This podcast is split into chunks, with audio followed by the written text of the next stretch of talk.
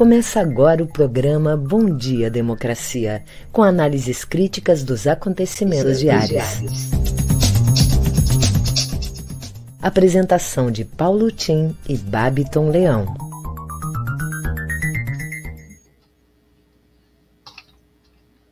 Bom dia, democracia.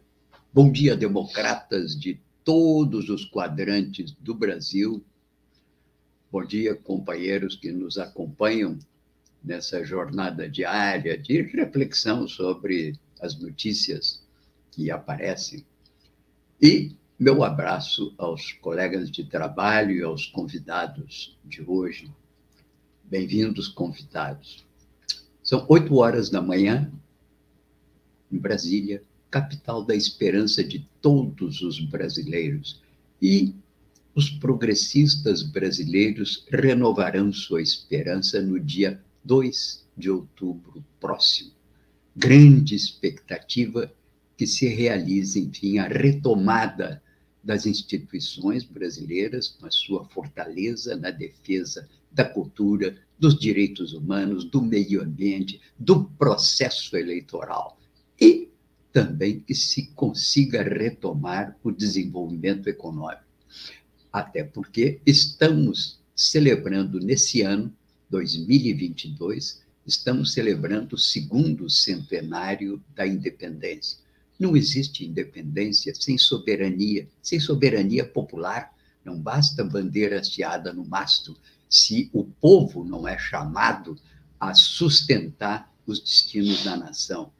Precisamos, portanto, integrar todos os brasileiros ao processo de desenvolvimento. E, para isso, há necessidade de retomar o crescimento econômico.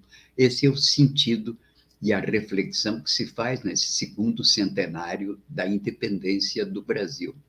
A propósito, queria aqui cumprimentar a Band News pelo programa que ela vem dedicando a esse segundo centenário, convidando para o canal Livre mesmo no momento eleitoral, mas aproveitando o segundo centenário para chamar professores, estudiosos, escritores que analisaram a independência e que trazem uma visão diferente nesse segundo centenário. Ontem, Lilian Schwartz foi a convidada, saiu, como sempre, muito bem, e perguntada sobre qual o sentido da, da historiografia nesse momento, ela diz tem um sentido no primeiro centenário, celebraram-se as efemérides e se consagrou a efeméride do 7 de setembro. Nesse segundo centenário, nós queremos consagrar a ideia da independência como um processo que teve início com os movimentos nativistas, mas que se prolongou até depois da independência, e, ao mesmo tempo, chamar a atenção que é aí, nesses processos, que nós percebemos que a efeméride do 7 de setembro ela não se resumiu a São Paulo, ela teve uma projeção em todo o território nacional. A independência na Bahia ela vai se prolongar por quase um ano. Ela vai depois ter desdobramentos em movimentos como, por exemplo, em 1824, a Confederação do Equador, que é a primeira expressão de um sentimento regional nordestino já claramente evidenciado contra o centro do país e que se projetou sobre vários lugares, inclusive sobre o Ceará, que levou até as consignas do, do, do, da Confederação muito além das pretendidas. E é um momento em que, além de liberdade e soberania, começa a se falar em integração, começa a se falar já em república.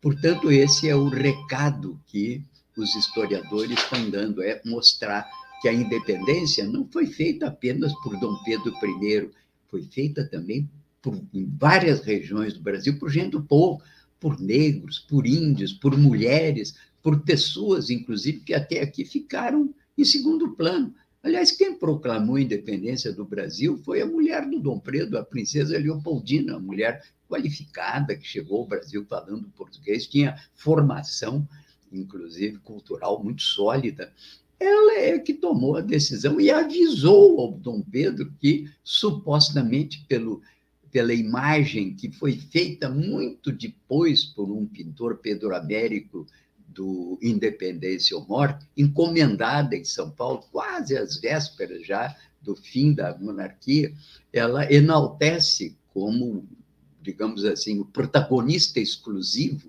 montado num soberbo cavalo em uniforme de gala, mas aquilo ali que está no quadro é uma ficção estética, artística. O próprio autor disse, ele disse assim, não há que confundir arte, porque a arte não precisa ser fiel à realidade. Bem, esse então o recado aqui desse abertura da segunda-feira do nosso programa, dia 1 de agosto, mês do desgosto. Vamos falar um pouco mais sobre esse que é talvez o mais cruel dos meses para nós brasileiros. É contigo, Babiton. Vamos às manchetes do dia.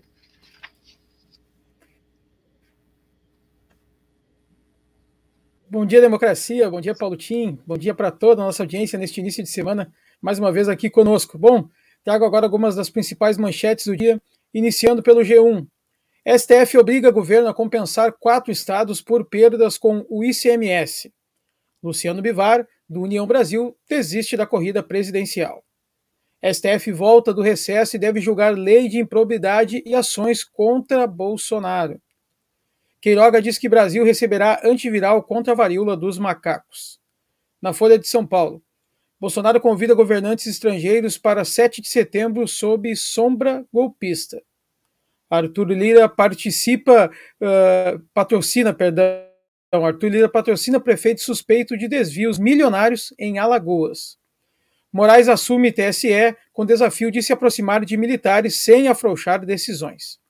Na CNN Brasil, PR pede prisão domiciliar e tornozeleira a homem que ameaçou ministros do STF. PSTU confirma Vera Lúcia e chapa 100% de mulheres na disputa à presidência.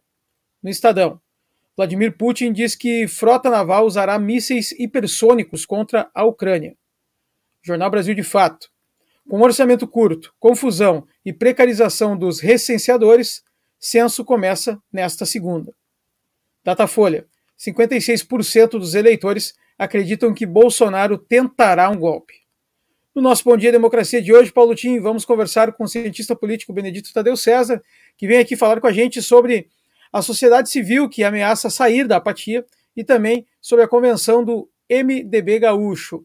E vamos receber também a advogada, historiadora, pesquisadora e membro da coordenação executiva da Associação Brasileira de Juristas pela Democracia, Dani Oliveira, que vem nos trazer o ato político da colisão que acontece amanhã em Brasília. Em seguida eu volto com as notícias locais. É com você, Paulotinho. Então, obrigado.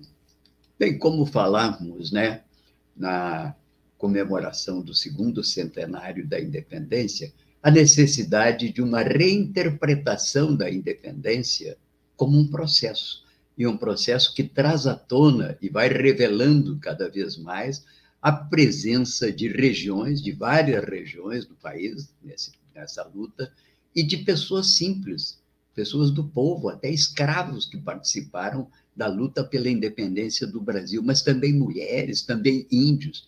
Bom, e nesse sentido, trago aqui duas observações que é bom sempre a gente ter presente diante disso, né? Uma do velho imperador filósofo Marco Aurélio, imperador romano, no ano 121, 180 é, ainda, né? Lá no começo da era cristã, dizia Marco Aurélio: tudo que ouvimos é uma opinião, não um fato. Tudo que vemos é uma perspectiva, não a verdade. Você já pensou nisso? Pois ele já pensava nisso lá, entende? Lá no começo da nossa dita civilização ocidental.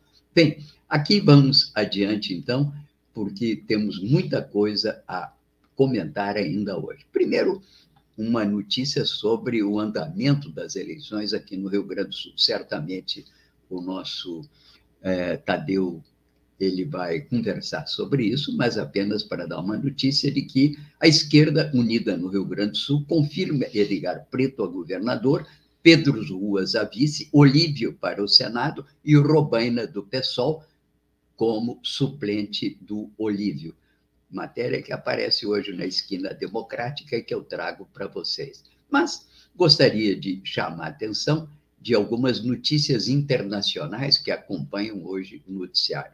O Babton falou há pouco dessa advertência do Putin de que poderá usar mísseis supersônicos na guerra contra a Ucrânia. Na verdade, é uma guerra que se trata na Ucrânia, mas ela confronta duas concepções de mundo que parecem que marcam esse ano de 2022 e se projetam nesse século como provavelmente uma afirmação muito grande, cada vez maior, desse bloco liderado pela China, o que não quer dizer que seja um bloco socialista como na época da Guerra Fria.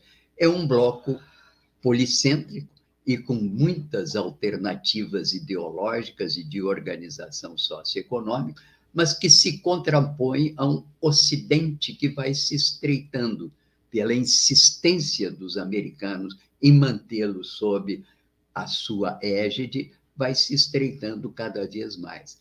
A notícia, portanto, é uma notícia preocupante. Ontem, inclusive, deu notícia de que um ataque russo matou o maior empresário ucraniano de cereais e um dos homens mais ricos do país.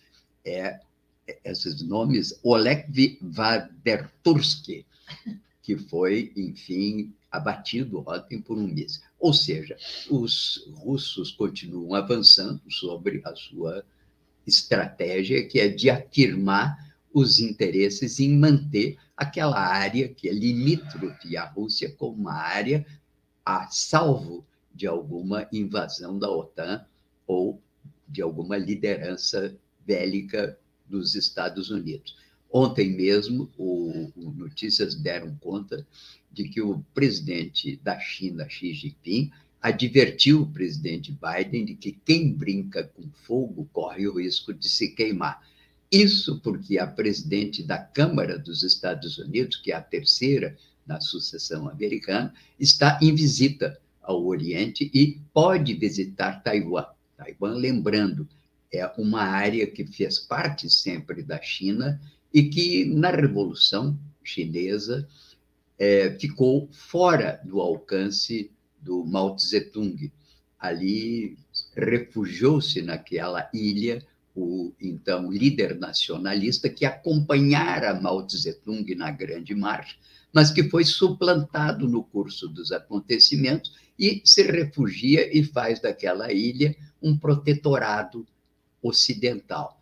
Bem, Hoje, a China continua considerando Taiwan como parte de seu território e não admite que haja independência daquela região, porque ela é parte da China.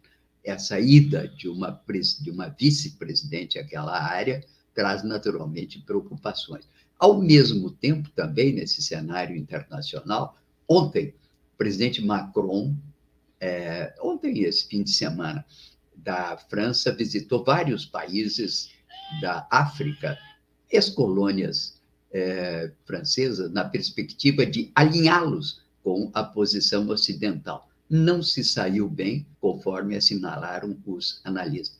Aquela região tem cicatrizes profundas ainda na sua metrópole e não saiu-se muito bem o Macron. Até porque, nesse mesmo momento, o Macron recebeu em palácio aquele dirigente que é da Arábia Saudita, considerado o responsável pela morte de um jornalista Khashoggi, ou Khashoggi, na embaixada da, da Arábia Saudita na Turquia. E tem sido um, um, considerado hoje um dos responsáveis por uma série de perseguições internas na Arábia Saudita e o artífice da guerra contra o Iêmen, na qual já morreram milhares de pessoas. Bem, ao mesmo tempo que o Macron recebe com, né, com honras de chefe de Estado esse assassino em Paris, não pode ser muito bem recebido nos países africanos. E o ministro de Relações Exteriores, Lavrov, por sua vez, foi a outra região, mais a leste da África, visitou a Etiópia, visitou o Congo, visitou o Sudão, e ali teve uma receptividade um pouco maior no sentido de articular esse grupo de países africanos que não votou favoravelmente as sanções contra a Rússia, mas que o Ocidente insiste em tentar levá-los para o seu lado. É um assunto, enfim, que vai demarcando esse ano como um ano decisivo na redefinição da geopolítica mundial. Bem, vamos agora às notícias locais, que são tão importantes ou mais do que as internacionais para nós aqui que vivemos na província. É contigo, Baton. Vamos lá, Paulo Tim, trazendo aqui as notícias locais do Matinal. Última área da CE que faltava ser privatizada é arrematada. O braço de geração da CE foi arrematado pela Companhia Florestal do Brasil, vinculada à CSN, empresa do setor siderúrgico. Era a última área da estatal que restava ser privatizada. O grupo ganhou o leilão com um lance de 928 milhões de reais, o que representa um ágio de 10,93% em relação ao preço mínimo original. Assim, conclui-se a desestatização total do grupo CE. No ano passado, a CE Transmissão foi vendida por 2,67 bilhões de reais para a CPFL e a CE Distribuição para o grupo Equatorial por um valor bem menor, 100 mil reais, preço que foi justificado pelo governo gaúcho pelo passivo bilionário que seria herdado pelo comprador. Serviços de saúde deverão ser os primeiros a sentir benefícios do 5G em Porto Alegre. O 5G chegou na capital, mas, por enquanto, sua presença é restrita a poucos bairros e algumas dezenas de modelos de aparelhos compatíveis. A novidade abre um potencial de novos serviços e usos do espaço público. Para isso, Uh, contudo, né, será necessária uma parceria estruturada entre poder público e empresas privadas. Para o professor do Instituto de Informática da URGS, Jefferson Nobre, ouvido pelo Matinal, a presença do 5G em Porto Alegre deverá ser percebida inicialmente na área da saúde. Aspas, será possível melhorar a experiência de usuários do sistema de saúde com um impacto rápido e que não demanda grandes revoluções, projetou ele, citando a possibilidade de dados de exames mesmo que sejam pesados, serem encaminhados aos centros médicos e mesmo aos próprios médicos, de maneira mais ágil e também imediata. As notícias locais ficam por aqui, em seguida eu retorno trazendo algumas dicas culturais aqui para nossa audiência. Com você, Paulo Tim.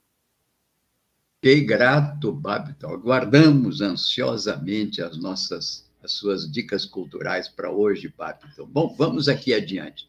Estamos apresentando o Bom Dia Democracia, um programa da Rede Estação é, Democracia, com apoio da CUT Rio Grande do Sul, a Durg Sindical Cressol e Sindicato dos Sapateiros de Campo Bom. Nosso programa é um contraponto à grande mídia corporativa na defesa da informação independente como um direito da cidadania e da democratização da imprensa. Sim, democratização da imprensa nos termos da Carta Mundial da Mídia Livre, aprovada no Fórum Mundial em 2015 e em revisão agora pelo Fórum Mundial da Mídia Livre, recentemente realizado no México. A democratização da comunicação é fundamental, a construção da cidadania para uma sociedade mais justa. Eu sou Paulo Tim e registro aqui os temas comentados com os respectivos links que ficam aí gravados no meu Facebook, também da rede Estação Democracia. E também, é, junto, temos a nossa newsletter, que faz um balanço de toda os formadores de opinião diariamente, da, tanto da imprensa corporativa quanto da alternativa, e que ficou à disposição dos interessados. Bem, vamos aqui às capas dos principais jornais do Brasil. Capa de Globo, Rio de Janeiro valor do aluguel quase o dobro da inflação do ano. Por quê? Porque com a recessão e com o fim dos programas de acesso à casa própria, está faltando cada vez mais moradias. Mesmo com salários contraídos, isso significa uma procura que se mantém e que eleva o preço dos aluguéis. No Brasil inteiro está insuportável. Bem, o Estado de São Paulo, medidas eleitorais vão tirar dois, 283 bilhões de governos em 2023. Por quê? Porque preocupado naturalmente em ampliar sua faixa de apoio eleitoral, o governo insistiu num corte abrupto do ICMS dos estados, porque não tem como fazer a redução do preço da gasolina num contexto de elevação da energia no mercado mundial. Só que isso vai custar muito aos estados e municípios, principalmente aos municípios que têm o encargo da educação e saúde. Essa redução do ICMS para reduzir o preço do, da gasolina, sobretudo, que se destina em grande parte, sim, àqueles que são os proprietários de automóveis. Temos aí no país em torno de 50 milhões de pessoas que constituem aqueles que são da classe média brasileira, que ganham de dois salários mínimos para cima. E essa classe média já teve acesso ao automóvel, depende dele e sente naturalmente na carne quando a gasolina aumenta. O problema é que vai ter naturalmente aí mais de 150 milhões de brasileiros que ganham até um ou dois salários mínimos que vão pagar esse preço através de quê? Através da redução dos serviços de educação e saúde nos municípios. Essas coisas não são fáceis. Poderia fazer uma redução do ICMS, poder-se-ia programada ao longo de 10 anos, de maneira a torná-lo realmente um imposto menos oneroso à população. Da forma como foi feito, tem um caráter eleitoral, atropelou o calendário e vai custar caro daqui em diante. Bom, capa da Folha de São Paulo. Metade parou de falar em política para evitar brigas. A situação da violência chegou agora às famílias e ao círculo de amigos. E, naturalmente, já não dá mais para falar em política. 54% das pessoas consultadas pelo Datafolha dizem evito falar para não criar briga. Desses, 17% dizem que já sofreram ameaças verbais e pouco menos do que isso já sofreram ameaças de violência física. Diante disso, claro, seguram a barra. A violência é uma preocupação nesse processo e ela chegou no seu limite máximo quando do assassinato daquele é, tesoureiro do PT em Foz do Iguaçu por um bolsonarista fanático já indiciado por assassinato. Bem, aqui Lembrando que o podcast de hoje, da Globo, trata da urna eletrônica e faz um balanço com Marcos André Mello da urna eletrônica, uma histórica uma história de inclusão e que eliminou, em grande parte, as falcatruas e fraudes eleitorais. Babiton, é contigo, Babiton, e vamos às dicas do dia. Vamos lá, Paulo Tim, trazendo algumas dicas rápidas na segunda-feira início de semana, então a gente tem que se programando para ao longo O cineasta Boca Migoto, que lançou um livro Um Certo Cinema Gaúcho de Porto Alegre, ou Como o Cinema Imagina a Capital dos Gaúchos, fruto da sua pesquisa do doutorado, está programando em live uh, o lançamento com o crítico Marcelo Miller, na quinta-feira, às 20 horas. Então, o pessoal já fica, né, quem quiser acompanhar, já se programa, então, o livro que é um certo cinema gaúcho de Porto Alegre ou como o cinema imagina a capital dos gaúchos. Também está com inscrições abertas o projeto da escrita criativa 50 mais culturas. O projeto busca priorizar pessoas de baixa renda entre os participantes. Então quem não quiser participar ou quiser mandar para alguém, né, o link para a pessoa poder se inscrever, basta procurar ali 50 mais culturas no Google que você vai ter ali o link das inscrições para poder acompanhar e poder também se inscrever no projeto 50 Mais Culturas da escrita criativa. E uma dica para quem quiser acompanhar pelas redes sociais é o novo single do Djavan, que ele lançou agora, Beleza Destruída, com a participação do Milton Nascimento. Então, os dinossauros da música brasileira seguem fazendo coisa boa, seguem lançando então Djavan com o novo single Beleza Destruída, com a participação de Milton Nascimento. Só colocar no YouTube, Beleza Destruída, que você acompanha o novo single dos dois. Paulotinho, volto com você. Em seguida, eu retorno com a convidada e convidado do dia. Grato pelas dicas importantíssimas. Lembrando também, quem quiser mais dicas de cultura, procure no Brasil de Fato a Agenda Cultural. E ali tem uma série de opções que você poderá encontrar. Quem sabe futuramente vamos conseguir ter também uma agenda cultural na página da rede Estação Democracia. E aí você poderá também sempre consultar a nossa, o nosso site e saber das dicas culturais. Trago aqui rapidamente, como uma espécie de reflexão editorial, um artigo que circulou no fim de semana, muito interessante, atribuído a Hélio Gaspari no dia 24 de junho, mas não confirmado. Eu retirei do blog Diplomatizando, do embaixador, que é o Paulo Roberto Almeida, a quem eu atribuo uma seriedade muito grande, um homem de formação liberal e que dificilmente estaria divulgando fake news. De qualquer maneira, fica essa advertência, não posso garantir que. Mas o texto é de tal ordem importante que eu vou dar uma lida rapidamente, aproveitando esses minutos. Diz, teria dito o Hélio Gaspar, didaticamente, eis o porquê tudo pode ser resolvido no primeiro turno. A eleição para a presidência da República este ano tem um componente diferente. É a civilização contra a barbárie. Estes três últimos anos têm sido terríveis para qualquer pessoa com o um mínimo de bom senso. E isso não se aplica a ser de direita ou de esquerda, isso se aplica a ser civilizado. Eu adoraria estar num processo eleitoral, entre aspas, normal, para escolher entre aquele que eu acredito plenamente do seu projeto de governo e os outros.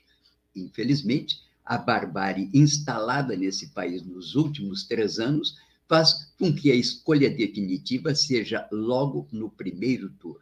São 33 milhões de brasileiros passando fome, 60 milhões em segurança, insegurança alimentar, milhões de desalentados, inflação de dois dígitos, o país sucateado, o orçamento secreto, entre aspas, fazendo festa de deputados que eram antissistema, entre aspas, antes, a educação sem um projeto definido, a saúde pessimamente administrada, como nunca aconteceu, o meio ambiente destruído, até o Itamaraty conseguiu ficar desmoralizado na atual gestão.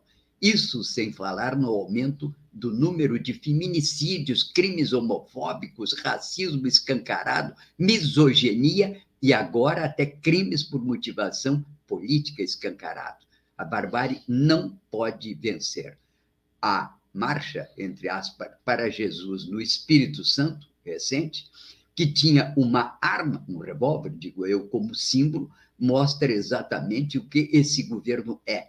Nunca a fé foi tão perversamente explorada.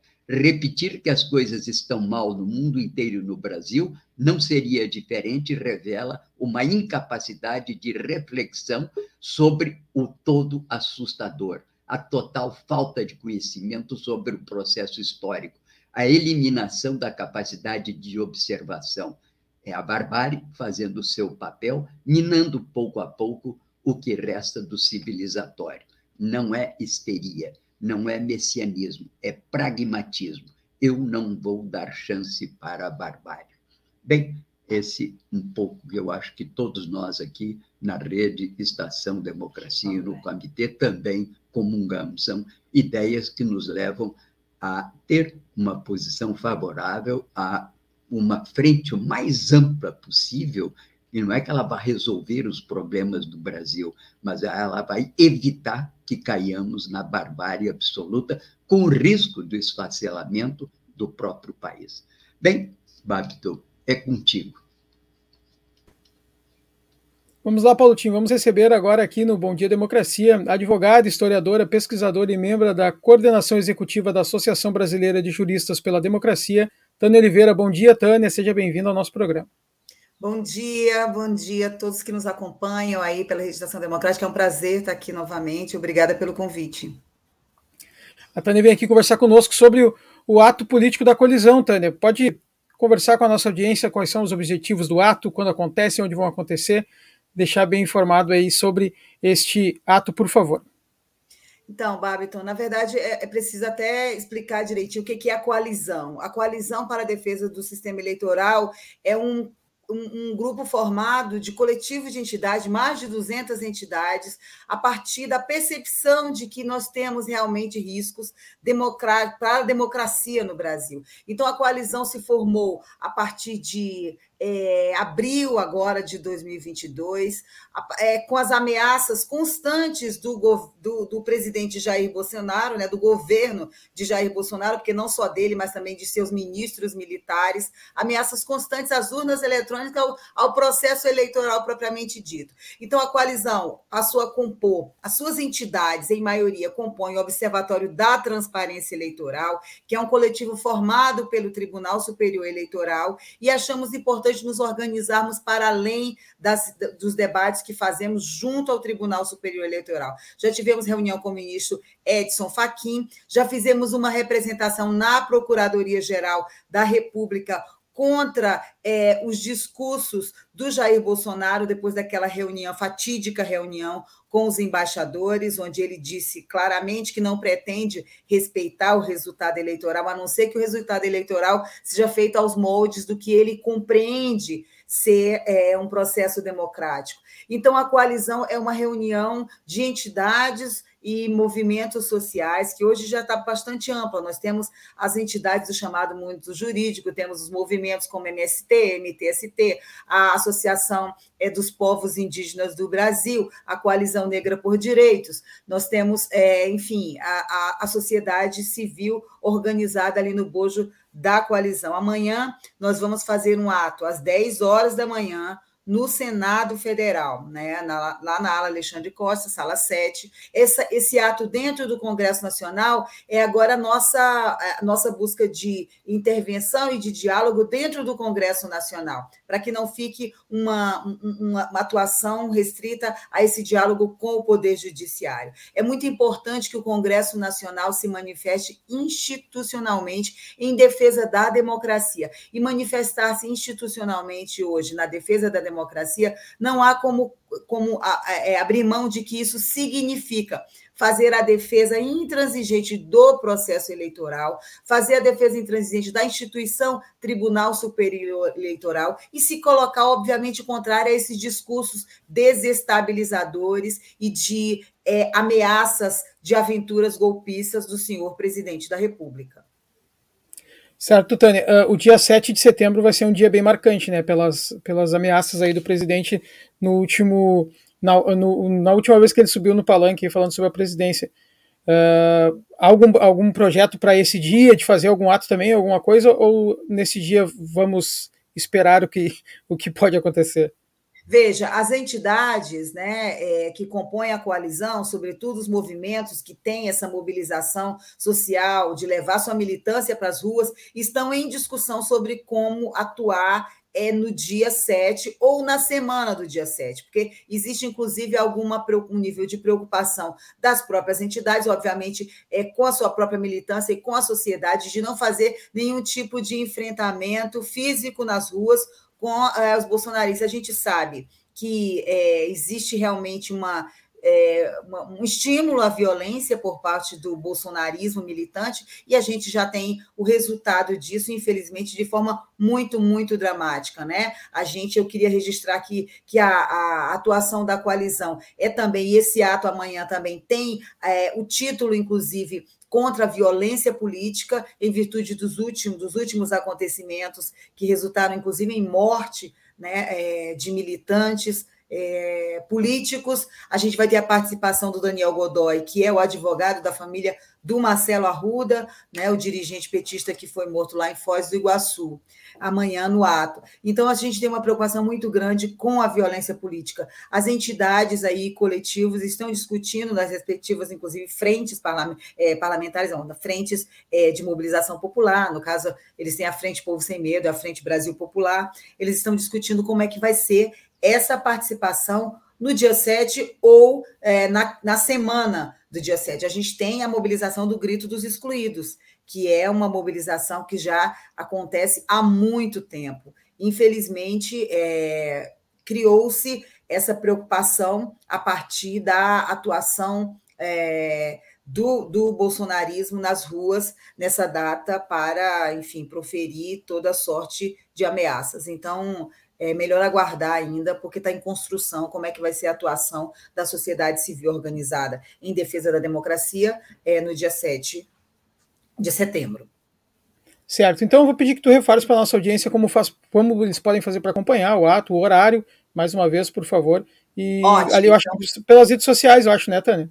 Sim, sim, veja só. A gente vai transmitir o ato de amanhã, amanhã às 10 horas da manhã, o ato da Coalizão para a Defesa do Sistema Eleitoral vai ser transmitido pelas diversas redes das entidades que compõem a coalizão para a defesa do sistema eleitoral. Então, você pode acompanhar, a gente ainda está montando o pool de entidades que vai fazer essa transmissão, mas vai ser transmitido pela rede da Associação Brasileira de Juristas pela Democracia, BJD, pela Associação de Juízes para a Democracia, a AJD, pelo coletivo MP Transforma, por diversas entidades, a gente vai soltar aí a divulgação por onde vai é, ser transmitido essa, essa audiência de amanhã. Acredito aqui pelo canal também, né? Você pode dizer Exatamente. isso Pela rede Estação Democracia também, Tânia. Às 10 horas, isso?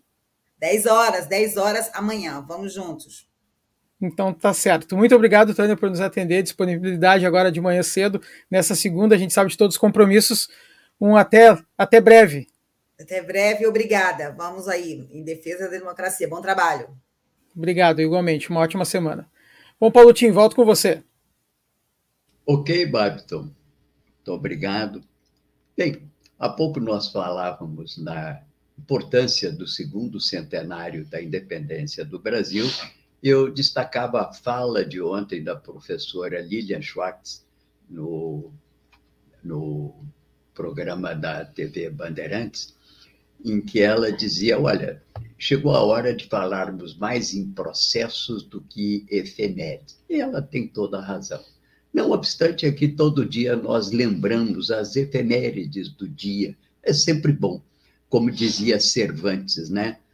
A memória, inimiga mortal do meu repouso. A lembrança do que passou nos ajuda a inquietação indispensável para que consigamos viver o presente.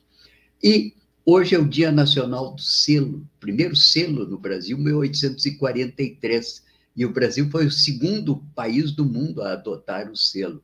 Por falar em selo, isso me faz e me remete muito à minha mãe, que morou em Porto Alegre a vida inteira, é uma figura muito ligada né, a essa vida do, do, do, selo. Ela era uma das grandes colecionadoras, fez até exposições, né?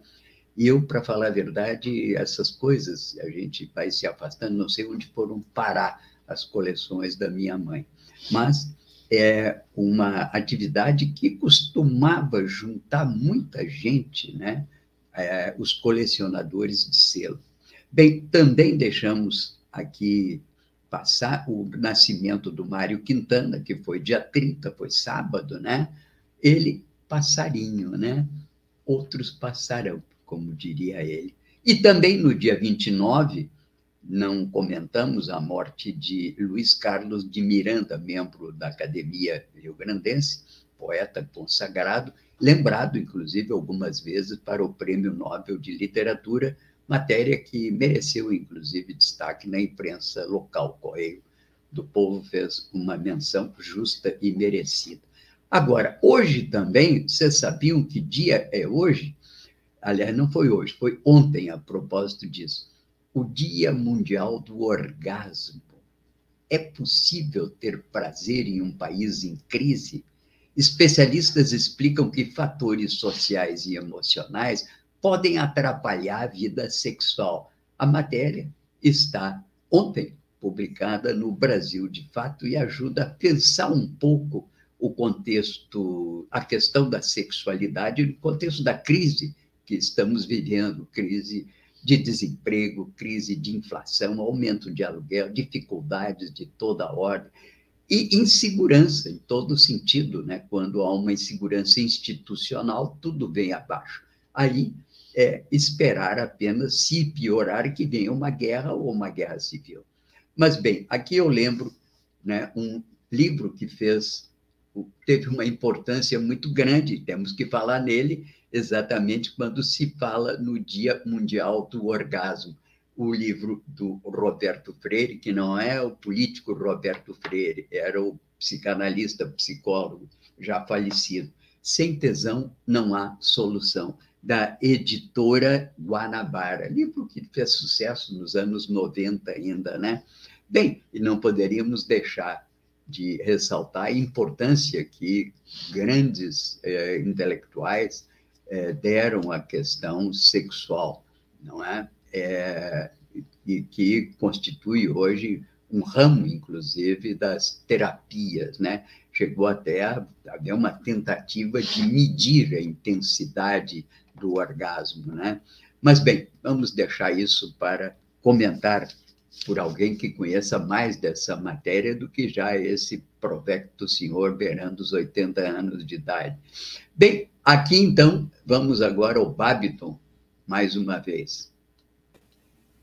Vamos lá, Paulo Tim, vamos receber agora aqui o cientista político Benedito Tadeu César. Bom dia, Benedito, seja bem-vindo. Bom dia, Babiton, bom dia, Tim, bom dia, democracia, bom dia, internautas. É, o Tim prometeu que alguém mais especializado viria falar sobre o tesão, mas é, eu acho que eu já estou quase na faixa dele, não que eu tenha perdido, mas não sou eu o, o, especialista que vai falar aqui hoje. É, bom, eu vou começar dando serviço de. O Tim falou também da, é, da independência, né? E de efemérides. Tá? É, a Rede Estação Democracia está preparando uma série sobre a independência que, se tudo der certo, tomará é, todo o mês de setembro com especiais sobre a independência. Tá? Então, fica aqui já o, o primeiro alerta, preparem-se, será de altíssimo nível. É, bom, eu estou é, acompanhando né, os acontecimentos no país e, como o Babito anunciou, né, é, parece que algo se move sob a luz do sol no Brasil. Né? É, a sociedade civil, que vinha se mantendo amorfa, né, é, é apática e que não reagia às é, é, ameaças de golpe do Bolsonaro e a ao seu desgoverno, né, é, começa agora a, com força, se manifestar.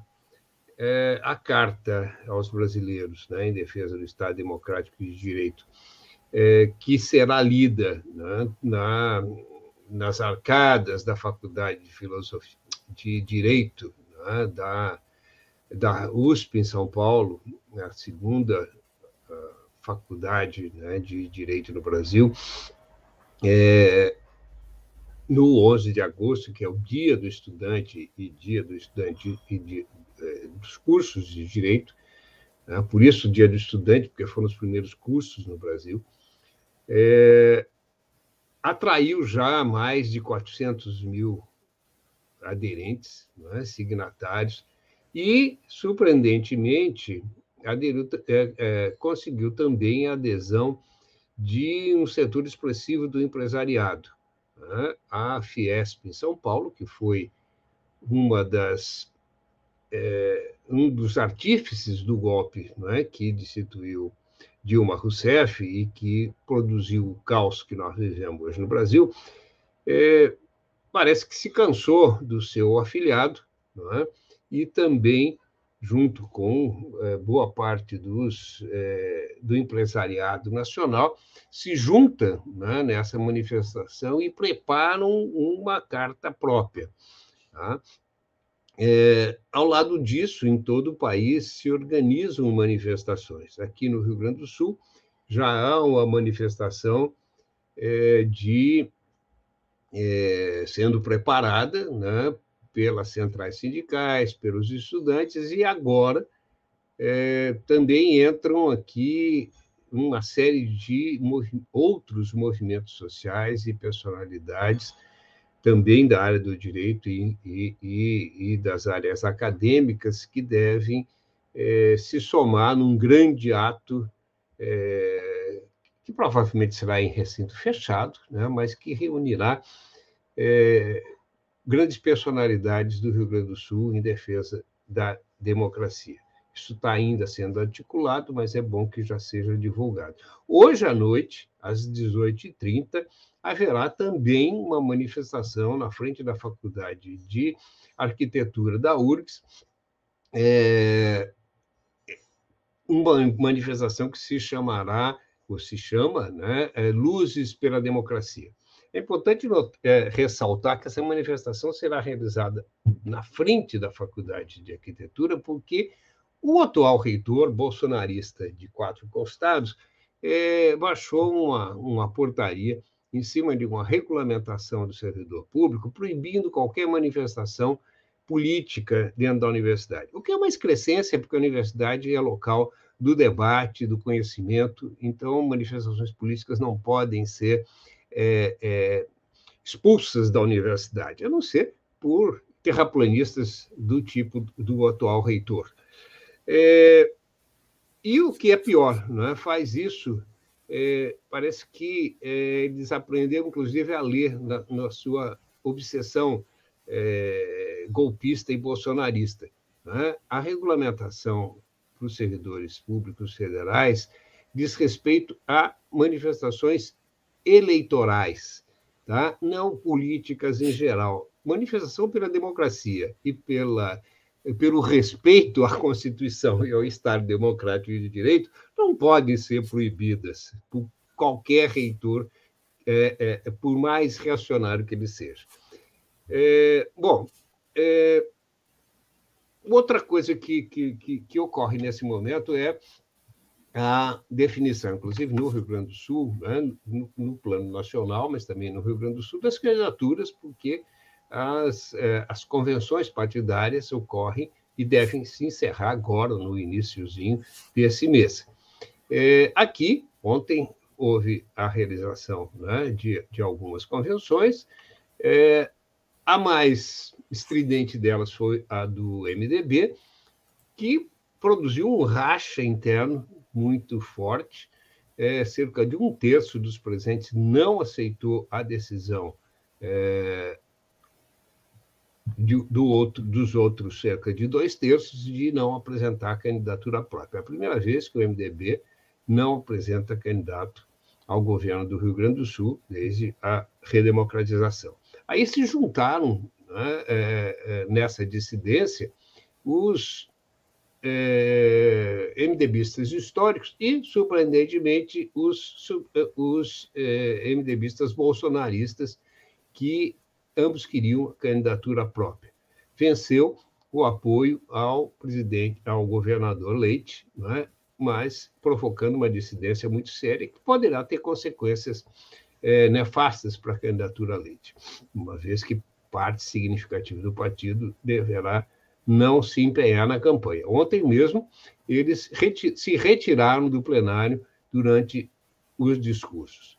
O PT fez convenção também, definiu o seu candidato a governador ao Senado Federal e aprovou né, aliança com o PSOL é, na vice a candidatura a vice-governador do Estado e na, na suplência né, do ex-governador Olívio Dutra, que será o titular, é, concorrer, concorrerá como titular é, ao Senado. Fica a terceira vaga né, para o Senado em aberto, porque o Lívio já declarou que pretende, se eleito, fazer um, um mandato em rodízio, até pela sua idade, né? já, já passou dos 80 anos, está na casa dos 80 anos, e mas isso, essa definição do PT provocou fissuras também à direita, à esquerda. Né? O PCdoB, que era o parceiro preferencial até então, é, já que a frente ampla não se, de esquerda não se constituía, ficou muito magoado por ter ficado fora da chapa. Vamos aguardar para ver né, é, é, como será superado, como serão superados esses impasses no interior aqui dos de dois dos três maiores partidos do Rio Grande do Sul.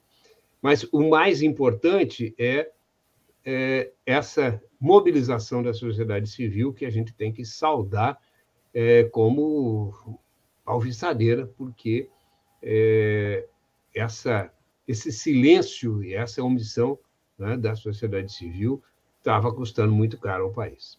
É isso, Babito e Tim. Certo, Benedito, muito obrigado. Uma ótima, uma ótima semana, um ótimo dia até a próxima. Bom, vou trazer aqui, aproveitar, Tim, e trazer a programação da Rede nesta segunda-feira, aqui, dia 1 de agosto. Antes aqui uma lembrança que a Naya, nossa companheira Naya Oliveira, também colocou aqui, Paulo Tim, sobre o dia de hoje, né? O 1 de agosto, o dia da Pachamama, Mãe Terra. Ela também coloca aqui essa lembrança. Obrigado, Naya, sempre aqui conosco, nos, nos assistindo e sempre também que possível trazendo alguma lembrança. Bom, vou aproveitar e trazer então a programação da Rede, hoje nessa segunda-feira, Espaço Plural Debates e Entrevistas às 14 horas, de segunda a sexta-feira, das 14 às 15, com a apresentação de Solon Saldanha. Hoje nós vamos receber para uma entrevista exclusiva ao doutor em ciência política Marjorie Marona, que vem conversar com a gente sobre as armadilhas da campanha eleitoral. Então, hoje, numa entrevista exclusiva, a Marjo Marjorie Marona. Eu, eu, talvez eu esteja fazendo a pronúncia do nome dela errado. Marjorie deve ser, né? Provavelmente. Então, fique conosco também à tarde aqui na Rede para acompanhar o Espaço Plural Debates, entrevistas, armadilhas da campanha eleitoral, às 14 horas aqui nos canais da Rede e também nos canais dos parceiros. Você que ainda não assinou o canal da Rede, não ativou o sininho, vai lá que ainda dá tempo. Também compartilhe com os amigos, com os parentes a Rede Estação Democracia pelo Twitter, Facebook, Instagram, o YouTube também, o nosso Spotify. Todos os programas aqui, o Bom Dia Democracia, Espaço Plural, os debates de conjuntura e os demais programas lá no nosso Spotify. Você pode acompanhar tudo por lá também. Deixe o seu like, o seu joinha, o seu gostei, curta aqui a nossa programação, a nossa transmissão diária. Muito obrigado a todos que nos acompanham, que estão sempre conosco aqui. Um ótimo dia a todos e volto agora com Paulo Tim. Capitão, muito obrigado. Aqui, então, atendendo essa lembrança né, da Naya, que nos acompanha sempre, participa, inclusive, aqui nosso, como comentarista do nosso Bom Dia Democracia, a nossa homenagem nesse artigo do dia que eu envio na, hoje na newsletter para vocês, e que é a declaração da Assembleia Cidadã pela Justiça Climática na América Latina e do Caribe, e que se realizou entre 18 e 20 de, 22 de julho desse ano, né? Ela está divulgada pelo portal Revista Diálogos do Sul e é apresentada pelo jornalista o Paulo Canabrava, um velho jornalista e amigo antigo nosso, né? Ela, essa carta conclama pelo cancelamento das dívidas externas, pela firma, assinatura do acordo de Escazú por parte do Estado, e explica o que é esse acordo. Fala também na o abandono e a promoção da desinversão do modelo extrativista, e chama pelo reconhecimento dos povos indígenas e negros da América Latina e o Caribe, e pede um impulso de uma agenda pela justiça climática que priorize o respeito aos direitos humanos e da natureza. Lembrando que, no caso da Bolívia, já se constituiu legalmente, constitucionalmente, a natureza como sujeito de direitos, o que é, de certa maneira, um paradoxo, mas é importante até porque eles consideram a sua opção pelo socialismo como sendo um socialismo originário, um socialismo muito ligado aos interesses da natureza e dos povos, que são os povos indígenas. Enfim, aqui uma última observação dessa carta: apoiar o trabalho das universidades. Bem, chamando sempre a atenção das quatro pragas que afetam o Brasil, né? Eram quatro e fomos somando ao longo do ano, mais uma, mais uma, mais uma, e agora estamos com as sete pragas, a principal delas, o risco político institucional que nos ameaça. Já não agora por parte do mundo propriamente institucional, parece que o golpismo bolsonarista vai se isolando, mas teme-se das suas projeções sobre o mundo não institucional, que são homens em armas, que estão ligados, inclusive, a grupos paramilitares que são milícias, que são grupos, se calcula que hoje mais de 600 mil pessoas em armas, que foram autorizadas, entre aspas, e cresceram muito na época do governo Bolsonaro. Isso não é uma ação institucional, ela é totalmente insurrecional. E teme-se, claro, sobretudo, que ela possa acontecer no 7 de setembro, como uma espécie de um 24 de agosto, como uma noite das garrafadas, ou sabe-se lá o quê, em decorrência da ação de lobos solitários infectados pelo fanatismo. Preocupação, portanto. Já isso estava escrito no dia 18 de maio deste ano pelo Merval Pereira na Globo. Bolsonaro quer armar milícia para as eleições. Que todos os dias ponho aqui a sua advertência desde maio nesse sentido. Aqui, então, lembrando que em Porto Alegre vamos ter hoje as luzes do conhecimento e da cultura que vão para a rua em defesa da democracia, a RED e o Comitê em Defesa da Democracia também presentes, hoje às 18h30, de frente à Faculdade de Arquitetura. Lembrando também, entende, aqueles que estão em busca de concurso para tentar uma maior estabilidade na sua vida, salários de até 17 mil em 25 editais de concursos públicos e processos seletivos abertos, com mais de 325 vagas distribuídas entre prefeituras e instituições no Rio Grande do Sul.